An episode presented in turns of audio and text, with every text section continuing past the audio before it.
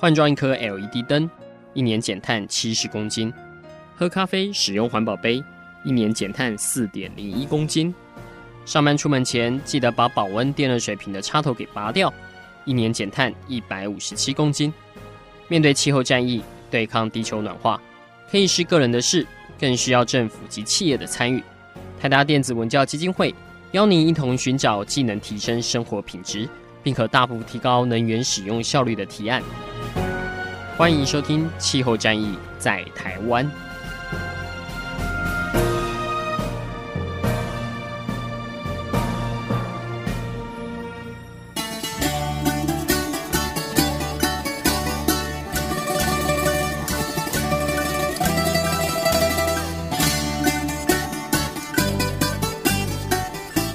众朋友，大家好，欢迎一起来收听二零一八年新的气候战役在台湾哈。为什么说是新的气候战役在台湾呢？因为今年台湾有一些不同的挑战了哈。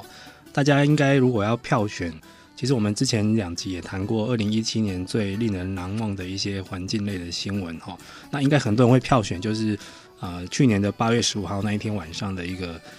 多年来，台湾又重临了一次的大停电的一个经验哈。那今年度到底电够不够用，又是一个各单位很紧张的一个议题。然后有人说，呃，今年会比去年还要危险，也有人觉得老神在在哦，只要。呃，什么东西复活的话，就台湾的电都很够用之类的哈。这一类的言语跟讯息，目前在大家如果在接触的话，媒体上甚至于在网络上都已经听到很多的讯息了哈。那无论如何，其实我们过去做的很不好的一项工作就是节能这方面。好，那过去其实政府也有呃试着要让民间来自主做节能哈。所谓自主就是。啊，因为不能强迫老百姓不用电嘛，哈，所以希望大家自己可以省一些电这样子。但是做久了会发现，这样的工作瓶颈很多呢。诶，为什么？因为其实台湾每年最头痛的就是一个夏季尖峰的用电，哈，就天气最热的时候，呃，套顶岛或者是 Apple 哈，最热的时候就要开冷气，但是这个电就省不下来。所以现在很大的一个节能的工作的挑战是在于我们的民间的住商部门。所谓住商部门就是包括住宅跟服务业这两大块哈，但是住商就是很多小老百姓的住家、办公大楼或者是中小企业用户这一方面，其实政府的一些施政手段是很难去彻底去要求的哈，它反而不太像说像用电大户某些大公司，政府就强迫你说你拜托你明天中午不要给我用电，政府想办法事后补偿你哈，或者是工业啊大户比较呃有诱因去配合这样子哈，但是。小老百姓哦，尤其是这种千军万马哈，呃，为什么叫千军万马？因为现在台湾的用电户小的真的是破千万户，这个也很难叫台电一家公司去盯所有上千万户的用电状况，所以这方面非常仰赖所谓的智慧节电。所以智慧节电是现在有很多很高科技的工具，或者是已经有很多系统化的软体，甚至有很多相关的服务行业都跑出来了。他们用用意就是让你比较无痛的节电，会觉得说，哎。不要那种中午不开冷气，然后让我过得像是山顶洞人，或者是以前在乡下老家的刻苦的生活哈。其实现在用的科技其实不会那么苦。那这方面我们就就要请到今天的专家来帮我们介绍最新的这样子的驻商部门的智慧节电的手法哈。那我们今天邀请到的是财团法人资讯工业测进会，我们简称叫资策会数位转型研究所的技术经理洪永杰博士。哎，洪博士您好，主持人您好，各位听众朋友大家好。嗯，洪博士在资策会多久了？哦，我在资策会大概九年的时间。哇，那也蛮久了。以前资策会会碰到节能这一块吗？哦，资策会在刚开始的时候，对于能源这一块啊、呃，倒不是我们。最先关注的，因为刚开始之后在发展的时候，还是是以资通讯啊相关的技术开发为主。嗯。可是近几年来啊，我们发现能源的议题其实跟资讯上的应用，尤其是用户的电力大数据的应用，其实是息息相关的。嗯。所以现阶段我们也用类似像机器学习的方式啊，来协助我们的低压的用户。嗯。那白话一点就是像是住宅用户啊，或者是一些小型上班的用户，怎么利用用户的用电资料来进行节电。是啊，所以其实现在已经见怪不怪了哈。现在资策会也要碰节能或者是相关的一些衍生性的需求出来哈。啊，就像我们去年去那个德国波昂参加这个联合国气候会议哦，联合国气候会议的讨论场次有在谈区块链哦。blockchain 哈，大家觉得哎，区块链这个不是什么比特币吗？或者是什么金融行业的材料的名词？现在已经国外有在谈，像区块链这种新的科技、数位科技，或者是像一些大数据的东西，怎么去帮助呃减缓气候变迁？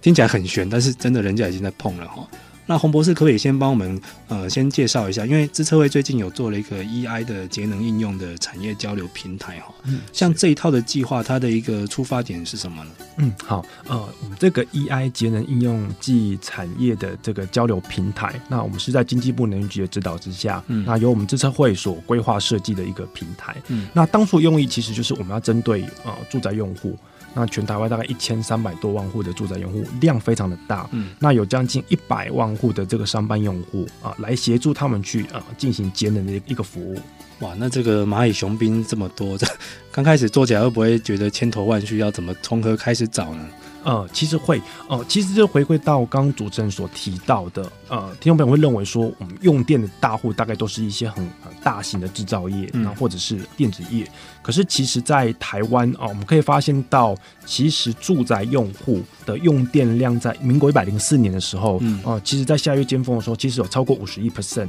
啊，是由我们这些小用户来来用。不过，住宅用户的节电，它面临到一个比较困难的是啊。呃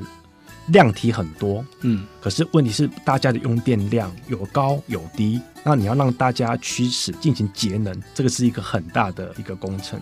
是的，这个长期以来就是那种诱因不足，还有就是政府鞭长莫及哈，因为一千三百万户，你大家想想看，全世界有哪一个公司可以靠这种单兵作战，派每个服务员出去扫街吗？还是说去强制中午突击检查你家有没有冷气开太强这样子？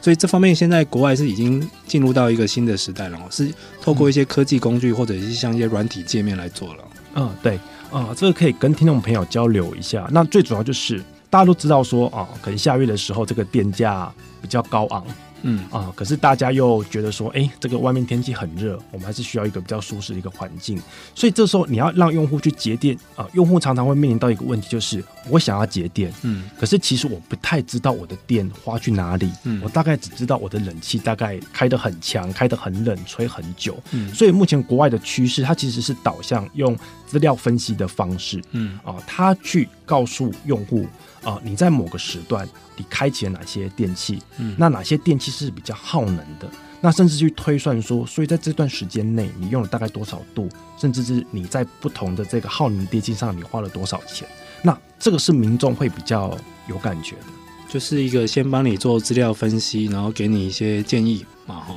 对，嗯。我讲到这边就讲到，我们长期政府在宣导下来，民众对节能的认知好像蛮局限的哈。因为通常我们知道大概就是两招了哈，也是政府在宣导。第一个就是关灯哦，你看很多这个宣导短片的片头一定是关灯哈，或者是一种已经变成是一种福码式的东西，你看到关灯，你就想到哦要节能。第二种就是刚呃洪博士有提到了，就是像这种家电设备的利用，像是冷气。那之前政府也有曾经试图要要求很多的公共场所或营业场所要控制温度在二十六度以上，哦，就冷气不要调太冷的意思哦。好像长期下来，民众就大概只知道这几招，其实还有蛮多招的哈。对，其实啊，以目前国内来讲，无论是能源主管机关啊，或者是呃电力公司，其实对于用户的这个节能资讯的这个广宣，其实我们必须老实讲，其实做的非常好。可是民众接触到这么多的节能建议或者是 paper，，它到底应该适合用哪一招来节电？其实民众他比较不知道，因为其实每个人家中他的这个耗能的电器的这个使用的方式都不一样。嗯，所以在我们这个交流平台的这个技术开发上，我们反而很想做一个一个事情，就是针对呃每个用户在适当的时间点，然后提供给他正确。而且是有感的一个节能建议，嗯，那这节能建议其实对每一家每一户都不同。这个会不会有点像类似我之前听过那个日本在三幺幺之后，因为他们那时候核电要全部关掉嘛，哈，那时候他们为了应付夏季的用电尖峰，就政府会发简讯给全国所有人，东岛搞啊，那个电快不够，所以你要比如说要走出户走向户外哈，然后要关很多电器设备，关电脑之类的。但是那时候是即时性的哈。但是现在是可以做到像个人化或者是百每个用户的需求，这样各自去发送嘛？哈、嗯，对，在我们这个平台上哦，借我们的这个技术，那我们会去分析，例如说用户他前一天二十四小时，那在二十小二十四小时内，他每个时段、嗯、每小时。他的这个用电量，嗯、那我们能够筛选出三个用电的高峰，嗯，那同时告诉你说，这三个小时其实是哪一个电器的电力使用量是最高的，嗯，好，那同时我们也会推波让你知道，所以今天呢，这对这样子的电器，你用什么样的使用方式，能够让你能够是用比较省电的方式来进行使用。那同时，我们每一周也会针对啊前一周的这个用户的用电发送电子报。嗯，OK，哇，这大家听起来有没有觉得很悬哈？有那种类似个人节能助理的这种慢慢状况出现了哈。然后我们先休息一下，下一段我们再来请洪博士详细的描述一下，这是一个可能什么样子的一个使用情景。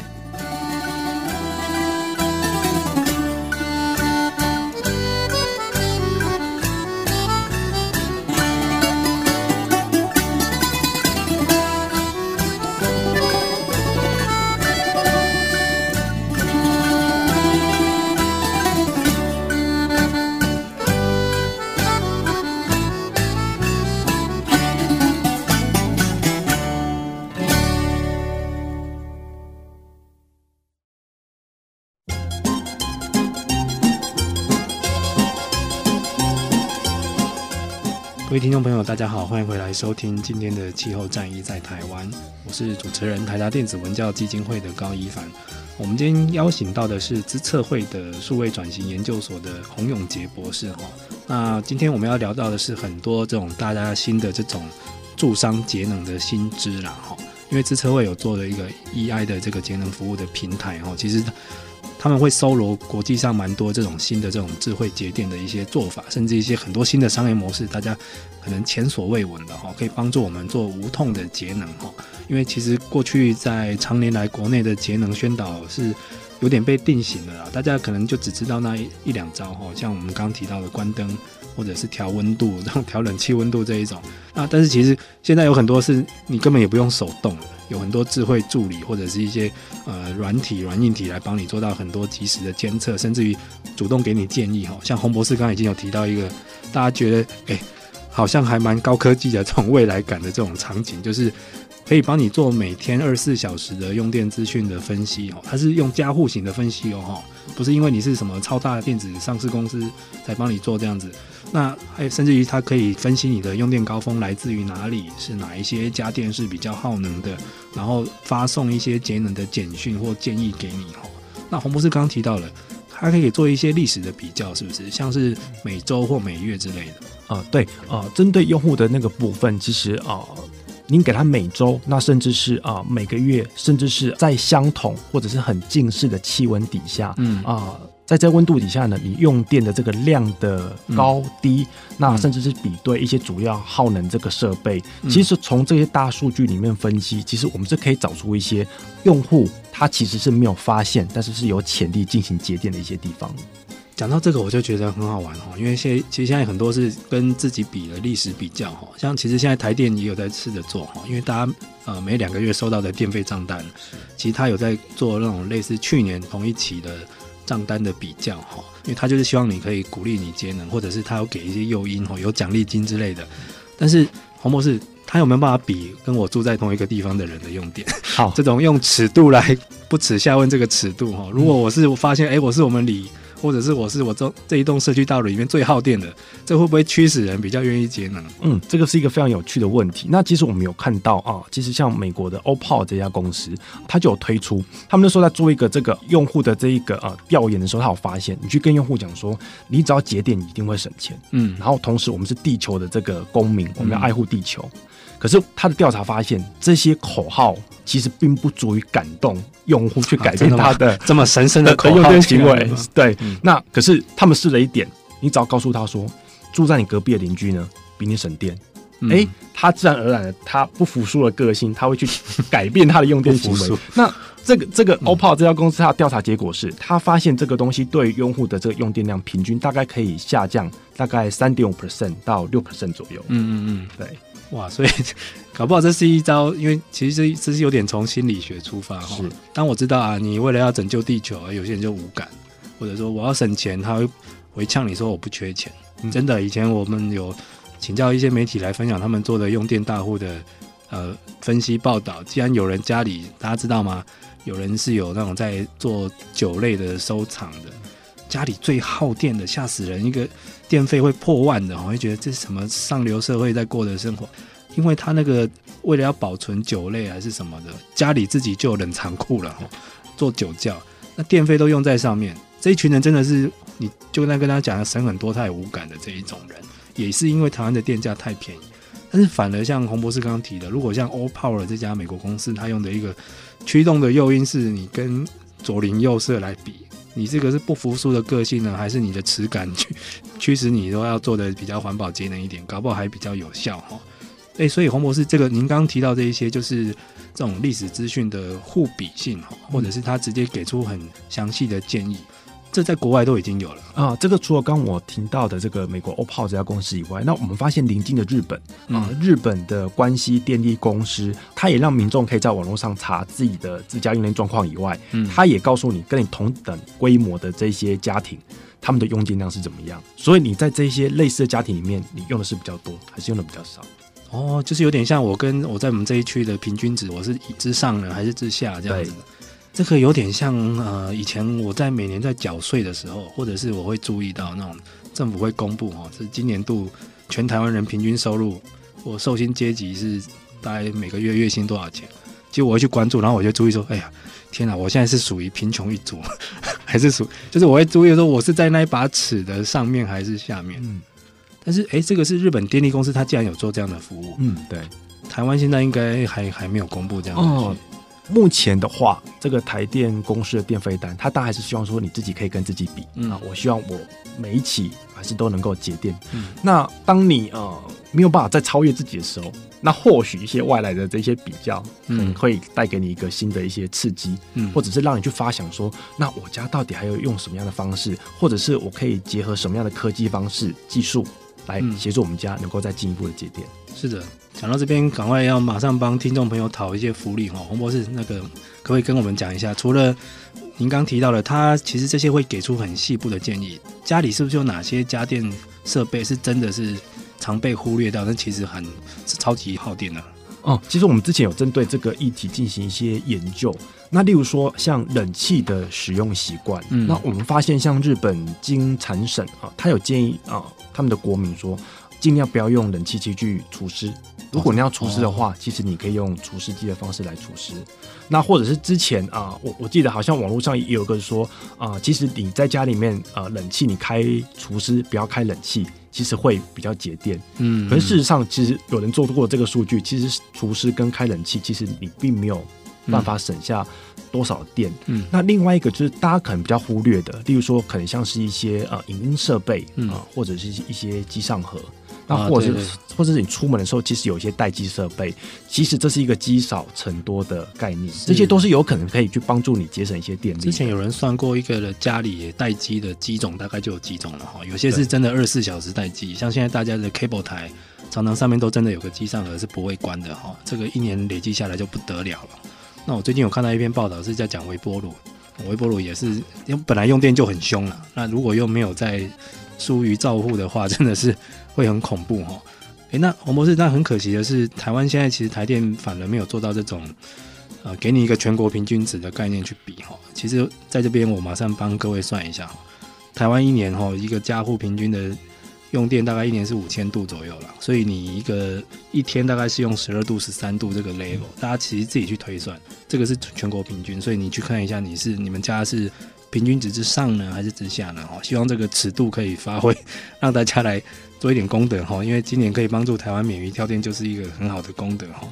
那不过洪博士您提到了，就是除了这个刚提到这种资讯化的做法之外，在国外还有没有哪一些节能的？做法其实或者一些新的商机已经衍生出来呢，因为台湾好像大家都只知道一个像是 ESCO 这样的台湾设备的厂商而已，嗯，其他的好像就很少听过。好，这边跟各位听众朋友分享一下，我们发现呃，目前国外在节能的这个议题上，那其实大家目前在炒的是云端，然后加 IoT。加电力大数据的分析，所以我们发现其实国外开始有蛮多的这个原本是做 ESCO。可能是做工程设备啊，或者是设备换装的这些，也慢慢加入了这个电力资料驱动的服务这一块。嗯，那其实他们做服务，除了我刚刚提到这些用电的分析、查询、比较以外，另外一个他们针对一些主要的耗能设备，他也有办法去侦测说，哎，到底你家的冰箱或者是冷气，相较于你之前的用电，我慢慢发现。当你在很类似的操作底下，可是你的这个冷气或者是冰箱的耗电量其实是异常升高的，嗯，所以这个时候他就主动啊、呃、发通知给用户说，哎，第一个你是不是有长期开启冰箱？你的行为是不是有有做了一些改变？嗯嗯、那如果没有的话，那会不会是我怀疑你的，例如说冰箱的压缩机开始老化了？嗯，所以这时候或许你可以开始朝设备维修或者是更换的方式啊来进行节电，等于就是他帮你侦测你的设备是不是有异常的状况？对，就是别人都没有用这么多。但是你的怎么会用这么多？对，是不是过于老旧，还是有设备有坏掉之类的？是，哦，这个等于是有点像预告你的警讯啊！哈，不要等收到账单才发现。对，说啊，我们家又没有太浪费，为什么电费会这么恐怖呢？哈，好，这其实现在真的科技已经可以做到这样哈，帮你提前告知，甚至有一点这种叫什么提醒的简讯，这种警示的功能哈。好，那我们在这边先再休息一下，下一段我们再听听看有没有更悬的这种智慧节电的一些做法。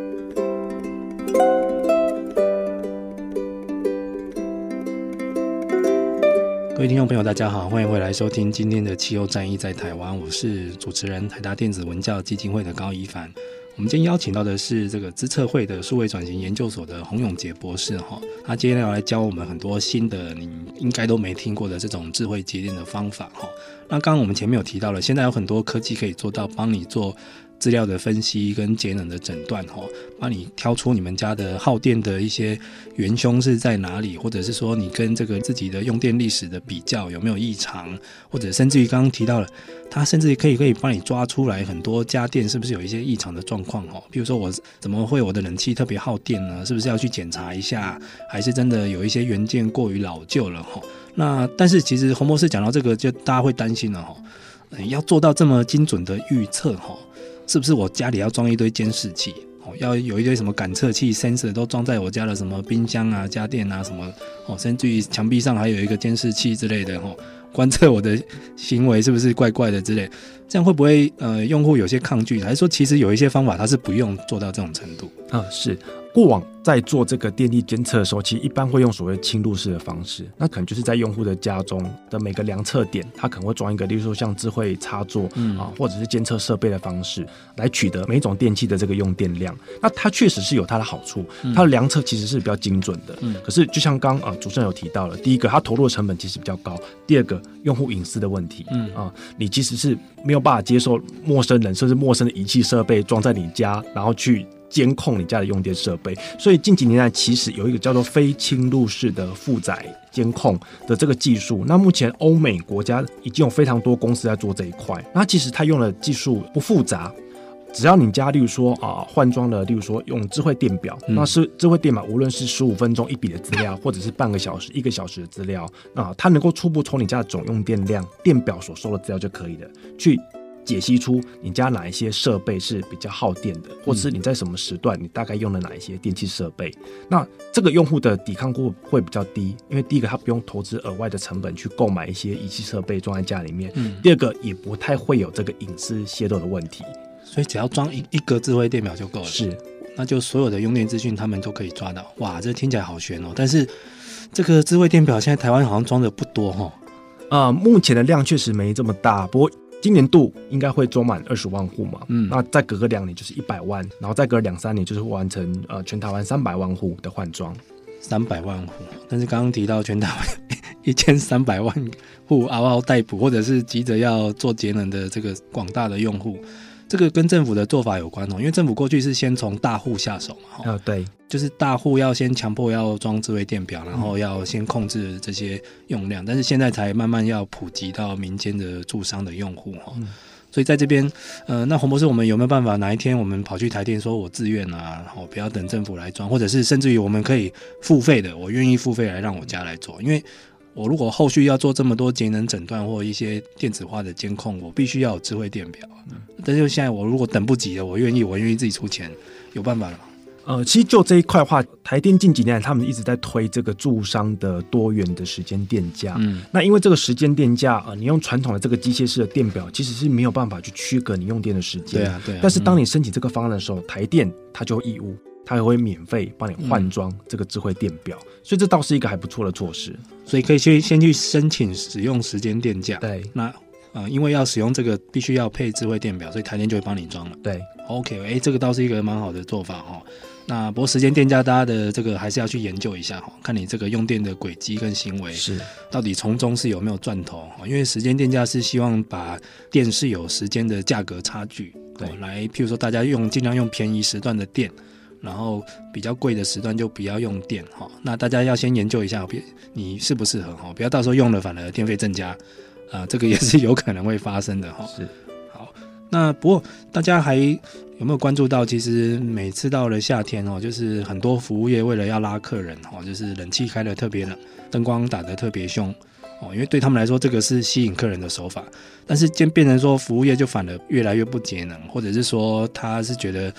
他一节能了就没有客人来源了，所以服务业怎么让他们省下来也是一个很大很大的问题，搞不好比这个一般用户还要难处理哦，因为他们都觉得我这种中小企业要做生意已经很难了哈，不要再妨碍我招揽客人了。洪博士，我们现在针对于这种服务业比较营业场所型的这种节能手法，有没有一些新的建议可以跟我们讲？其实呃，国内针对这个服务业的节电，其实一直是很看重你快。那其实刚刚陈如主持人讲的，尤其是服务业客户的满意度跟客户的舒适度，其实是服务业最重要的一个感受。嗯，但是我我们也看到，例如说像举一个例子，连锁的这个超商，嗯、那国内连锁超商目前已经超过了万家。嗯，可是连锁超商近几年来的这个节能，其实是做的非常非常不错的。他们开始从一些一些招牌的照明，或者是店内设备的一些照明，嗯、那自动感光的调。调控，那针对它的一些空调或者是冷冻冷藏设备啊，进行一些温控器的改装，这样子改装下来之后，其实它能够节省的这个电费的成本大概有二十五 percent 以上。哇，所以这样子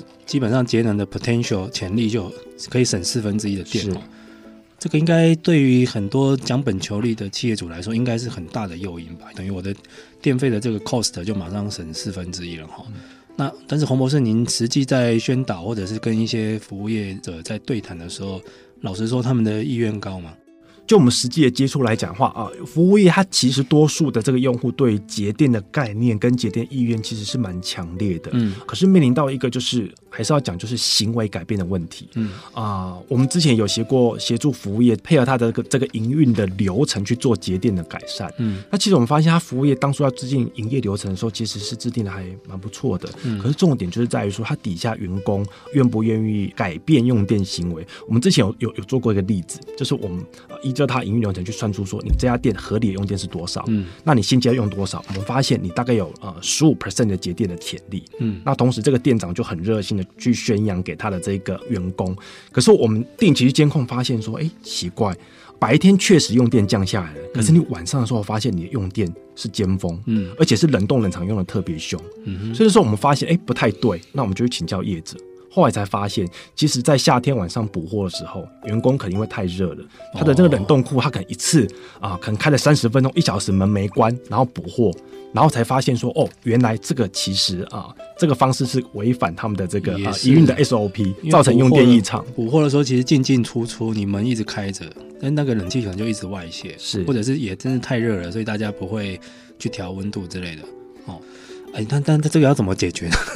啊、呃，所以这方面的话，其实就是定期啊，或者是后端的这些用电的一些评估，那用电的一些分析，我相信借由这个每天或者是每周的相关的分析报告，其实是可以让业主知道，他其实他的电用在哪里，或是哪些地方他其实用电不应该用这么的多。嗯，那找出源头，那给他一些节电的建议，我想这个对于业主的这个用电其实是会有改善的。哦，也是哦。其实在这边也可以建议一下，就是现在我们刚说到的蛮多都是从一些外来的顾问或者是一些诊断的厂商给用电户一些咨询或建议哈。其实如果是中小企业或者是工厂这种经营的场所，其实或许。真正在用电、在作业的人是员工，或许反过来也可以去征求员工的 idea，因为员工自己知道说是不是有哪些工作环节的能源是可以省下来的。因为之前我去德国做过采访的时候，就有一家那个汽车零件商，其实他们是全世界最大的哈。我那时候很 surprise 哈，因为我去采访的时候是大概七八月的时候吧，夏天，但他们全年度的节能目标已经达到了。表示前几个月就已经达到这个扣打，他们是用用电量哦，所以是真枪实弹的去用。因为他很多建议都是员工自发性的跟公司讲，就是因为他自己知道说，譬如哪些设备一年到头二十四小时都在动，但其实不需要动的时间还蛮多的，所以是不是加装一些感测器或者是一些控制，让他有需要的时候再做动，就可以省下好多的能源这样子。是哦，那其实这些东西只有第一线的人才知道，有时候反而是可以反过来向。底下的人去征求建议，像刚刚提到冷冻库没办法停止耗电，但是反过来是不是有别的时候，其实可以去节约它的能源的哦？所以有时候搞不好这是一个反过来的手法，而且我觉得像这种征求点子，其实就是一个最好的广宣嘛，你就逼大家去想嘛，哈，而且搞不好这个效果还出乎意料的好。好，我们在这边先休息一下，我们待会最后再来听听看，呃，这个所有的住商用户们该怎么面对今年二零一八的用电高峰。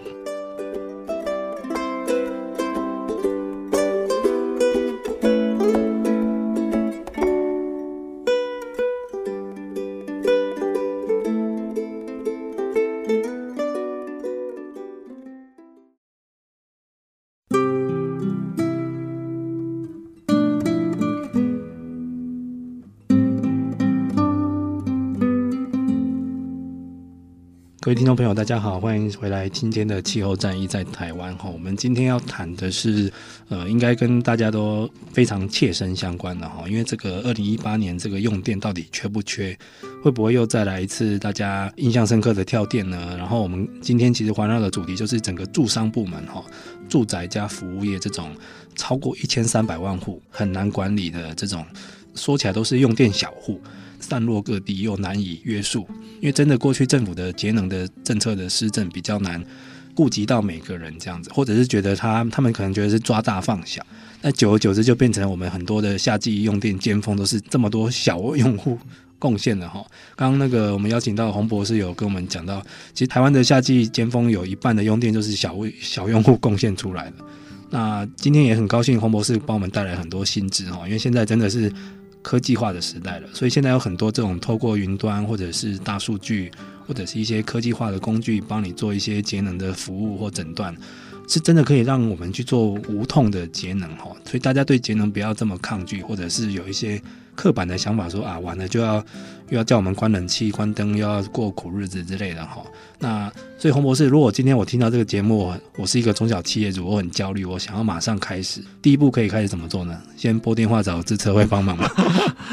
我想啊，如果说我们要进行节电的话，那我我觉得用户其实应该是可以稍微关注一下自己啊本身的用电行为，嗯，因为其实你现在从呃两个月一起的电费账单，你大概只会知道说我要缴多少钱，对，我用了多少度电。嗯嗯可是问题是，除非你导入一些我们刚提到那些科技，它是要帮你去分析你每天的这个各个电器的使用。嗯，那那如果说在民众还没有预期啊，或者是预计要导入这个科技之前呢，我就或许可以花一点心思啊，稍微记录一下自己每天的这个用电，嗯，大概有哪些电器你固定会开啊，你大概用多少时间。那或许可以呃，全家集思广益来想一下，是不是有什么样其他的这个呃节电的方式能够进行节电？嗯，那第二个就是你如果愿意投资一些小小成本的话，例如说结合一些智慧座舱。例如说，我可能出门的时候我忘记关冷气、嗯、啊，或者是忘记关除湿机，其实远端你可以把它关掉，这个也可以节电。那甚至它有结合一些手机的 app，嗯，也可以推波让你知道说，其实啊，你的哪一些电器现在在无形之中耗电，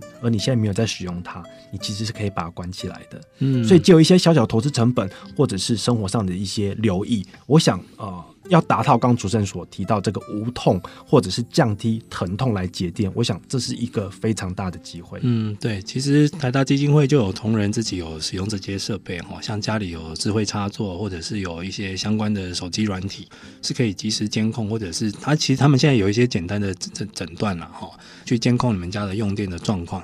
但是黄博士，我们刚刚提到的就是。这种这么先进的、比较运用智慧工具或科技软体来帮我们做节能的，这样子的公司在台湾好像还蛮少的哈，可以说是蛮少的。还是说我们现在必须要靠自车去帮我们培养一些这样子的新的这种能源服务业出来呢？因为国内的这个呃相关，像我们刚刚提到这些智慧的插座，那或者是呃一些例如说呃智慧电表。的这些开发啊、呃，我想国内的这个制造业是强项。嗯，那资策会站在本身是呃资通讯呃比较专长的一个立场。那其实我们现在反过啊、呃、头来是协助像 ESCO 业者，嗯啊、呃、结合他们硬体的强项、制造的强项，那从后端的这些软体的价值服务，或者是资料驱动的价值服务来分析这个所谓的电力大数据。嗯，那进而让这个 ESCO 业者啊、呃、能够从啊、呃、民众的这个生活或者是营业的流程当中。去进行诊断，然后同时提供他一些啊节电的一些建议。因为其实您可以用改变行为的方法来节电，当然你也可以换掉一些高耗能设备来节电。可是我相信这是要相辅相成的。嗯，但是我之前去参加过一场研讨会，看过一个简报，我印象蛮深刻，就是台湾现在的的的 ESCO 数量其实没有很多嘛，哦，能源服务业，然后他们的产值跟这个电价，就台湾的电力价格是息息相关的。是，譬如说我们的电价涨了。其实他们的需求就出来了，因为大家就会想要节电，或者是天气一热了，反而是跟这个气温还有电价是成正相关。那但是这样子是不是在推广上会有一点困难？因为譬如说现在最基本的问题就是我们的电价就是反正一度才两三块哈，也没有很很贵，大家都用的还蛮开心的哈。那担心电不够用的人，其实老实说，我觉得也不会太多，大家用的蛮开心，所以这种基本上就是没有压力啦。没有压力或诱因，譬如说，其实市面上工具可能很多了，但一般人不会想要这么做，甚至于连踏出第一步都不肯。这个该怎么办呢？啊，我们现在的，例如说，我们手边的工具啊，或者是呃，我们相关的这些资讯，让民众知道他详细用电的这些资讯多不多？再来，我们是不是可以利用推力的方法，也就是说，去激励用户啊？例如说，你可以跟你的邻居比较，例如说。我们希望我们的社区是得到这个低用电，然后例如说高节能的社区，或许啊，借由一些竞赛，借由一些推力的方式，那重点是，当然如果有适当的这一些，例如说啊节电的奖励，嗯、我想或多或少都会激励民众他愿意去进行这样的一个事情啊。那当然呃，就像刚主持人提到的这个电价的价格讯号，那有些时候这个价格讯号也不见得会超支在我们的手上，嗯。嗯可是我总总相信大家可以尽一份心力，嗯，花费点创意，其实我们可以进行一些节点。对对，因为其实我们像我们基金会在去年发生这个大跳电之后，我们内部都在讨论哈，像二零一八年如果是一个用电又更紧张的一个年度，有没有可能唤起大家的意识呢？或者是说经由价格调整？因为其实老实说，我觉得都已经跳电了，那表示其实有时候对政府来说反而不难做事，因为让大家感受到哦那个警讯。那这个时候可以是不是可以试着涨价，或者是让价格合理化之类的？但后来想想又觉得不可能，为什么？因为今年有选举，选举之前是就所有的物价绝对不可能给你涨的啦，因为大家都不想得罪老百姓嘛，哈。但是会变说那时候又觉得啊，这样子会不会今年这个又价格动不了，所以又会是一个缺电又很可能发生的一个年度呢，哈。那这样想想，我觉得哈，又又又蛮悲观的，因为有时候这是一个最新的起始点。大家想想看，如果今天本来用电是一度两三块，如果降到呃三到五六块，甚至于十块，哇，那个时候我觉得这个洪博士都不用讲，应该一堆人抢着要找你去做节能诊断服务了，因为对他们来说，这个压力就非常非常大。那个时候其实政府根本不用制造诱因，它只是让价格合理化，但偏偏这个在台湾蛮难发生的。那不过大家也不要太气馁啦，我们还是要把自身的节能做好。那最后时间一点时间，我请洪博士做一些介绍好不好？因为其实我们过去在做这种新的这种智慧节电的产业，通常常听到的，要不就是 ESCO，要不就是像 Allpower 这种做资料分析或资料价值的。像洪博士，您的研究里面有没有看到，现在国外有一些最新的节能服务是运用什么？我们真的连听都没听过的那种科技呢？还是它的一个新的 business model 是非常奇特的？呃，其实我我我们发现，不晓得是不是呃受了这个 Google AlphaGo 的这个这个风潮，嗯，我们发现呃目前这两三年来用机器学习的方式，嗯啊、呃、来进行这些资料的分析，那或者是呃推播给用户的这个节能服务，其实是还蛮多的。你说是人工智慧吗？对，天哪，人工智慧，是用人工智慧。那我们发现像呃美国的 PG&E 的电力公司，嗯啊，它开始有研究团队利用 AI 人工智慧的方式，嗯，来协助用户那进行节电。那它可能会针对分析它用户每一区，这每一区用户的这个用户的用电形态是怎么样，嗯，那它的组成方式是什么样组成？可能都是上班族，那啊或者是它可能是 SOHO 族之类的，嗯，它能够去发现每一区的用电特性。他就有办法知道说，在下月尖峰的时候，如果他要推相关的虚量反应的的措施，他可以去找哪一群人？这些人的效果其实是最好的。嗯、所以，我们发现机器学习在节能的应用，甚至啊，正如刚刚节目一开始的时候，主持人有提到的区块链，借由区块链的方式去交易再生能源用户的这个买家跟卖家进行电力的这一些交易，嗯，这些都是最新那国外目前正在尝试也积极推动的一些节能的一些措施。哇塞，这个。用机器学习跟人工智慧，我这个大家觉得已经进入科幻世界了，但其实这在美国已经开始做了，而且是一个大型电力公司。其实 PG&E 大家可以去网络上查一下，它是一家太平洋瓦斯跟电力集团哦，其实是在美国是非常大的一个算电力巨头了哈，已经是这样。哇，那这样我在想说，台湾的话，我们这个目前仅有的一家电力公司台电。应该要在这方面做好准备哦，不然就是以后其实我们不能老是一年到头我们的电力都是靠台电供应，也要想办法让它省下来。其实我们刚刚像洪博士有提到，像日本的关西电力公司也有自己在投资这种节能服务的厂商。其实搞不好这是未来是一个新的能源公司的一个生存之道哈。讲到这边，大家是不是瞬间又燃起熊熊烈火的希望？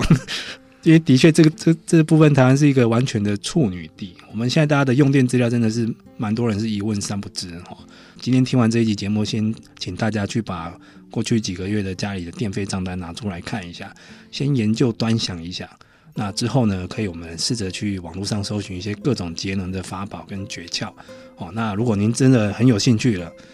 呃，很有这个熊熊的烈火要节能，就拨电话给资策会的洪永杰博士。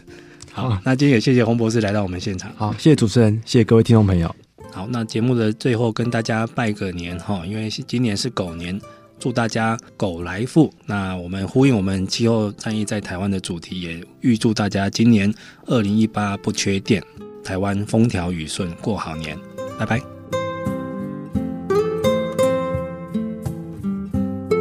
以上节目由台达电子文教基金会独家赞助播出。台达电子文教基金会邀您一起环保节能爱地球。